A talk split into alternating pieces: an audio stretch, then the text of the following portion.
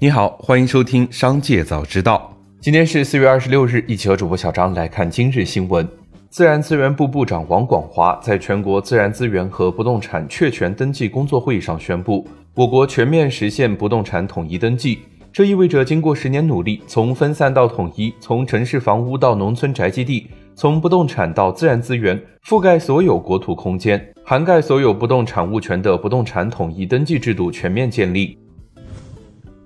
近日有市场传言称，万达地产集团将要被华润收购。对此，华润置地方面回应称这是谣言。万达商管近期因上市事宜备受市场关注。此前，管理层预计万达商管将在今年二季度完成上市。但截至目前，万达商管尚未获得中国证监会就公司赴港上市的批准。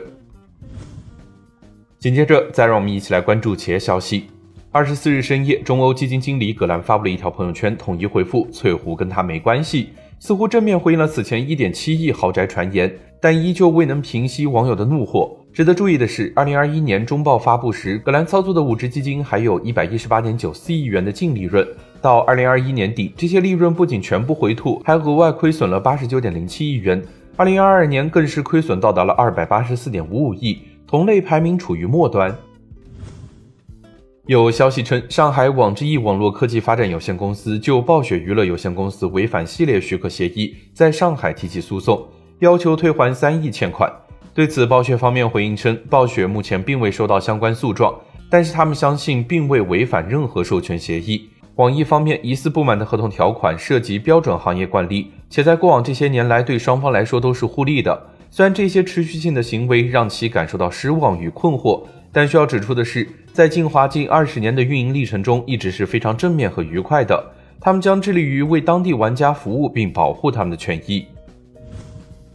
红牛维他命饮料公司发布声明称，二零一六年起，泰国天丝在多地发起对中国红牛及产业链合作伙伴的诉讼。依据五十年协议书约定，泰国天丝无权在中国境内经营红牛饮品，其既无权亦无必要性在中国境内使用红牛商标。中国红牛在五十年协议书约定范围内始终享有红牛商标的所有权，且与泰国天丝授权许可无关。中国红牛生产销售一切正常。百度聊天机器人文心一言已经启动了腰测一个多月，现在网友发现文心一言已经提供了内测专用独立 App，目前仅提供安卓版。天发现文心一言 App 内测版可以通过键盘打字输入问题，也可以通过语音方式输入问题，并且文心一言也可以通过语音进行回答。据报道，对于董事长涉嫌泄露内幕信息罪被刑拘公告，新开普高管向记者回应是执法的事，除了泄露内幕消息，没有其他事项，公司经营正常。此外，上述高管对于董事长回归仍抱期待，应该很快即将回归。有律师向记者表示，泄露内幕信息罪情节严重的，可能构成犯罪，甚至可能判刑。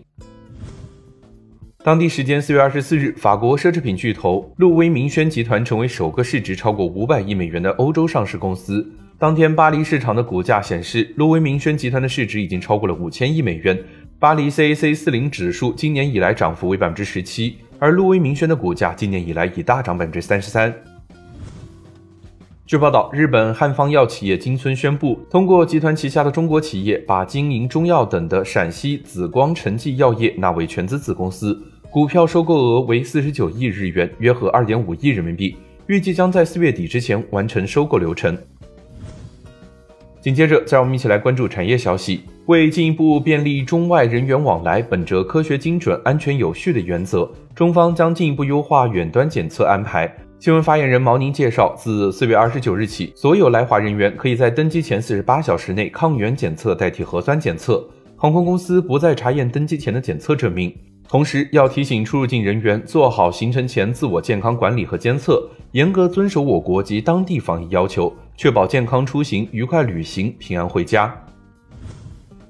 公告显示，受自然资源部委托，由新疆维吾尔自治区自然资源厅组织开展新疆若羌县。瓦什峡南里矿勘查区挂牌出让实施工作。二零二二年十二月二十日，新疆维吾尔自治区政务服务和公共资源交易中心发布该区块挂牌出让公告。二零二三年二月二十日，智特新材竞得该区块，成交结果公示无异议，但智特新材因自身原因未按出让公告约定签订探矿权出让合同，六十点八八亿元天价锂矿被弃购。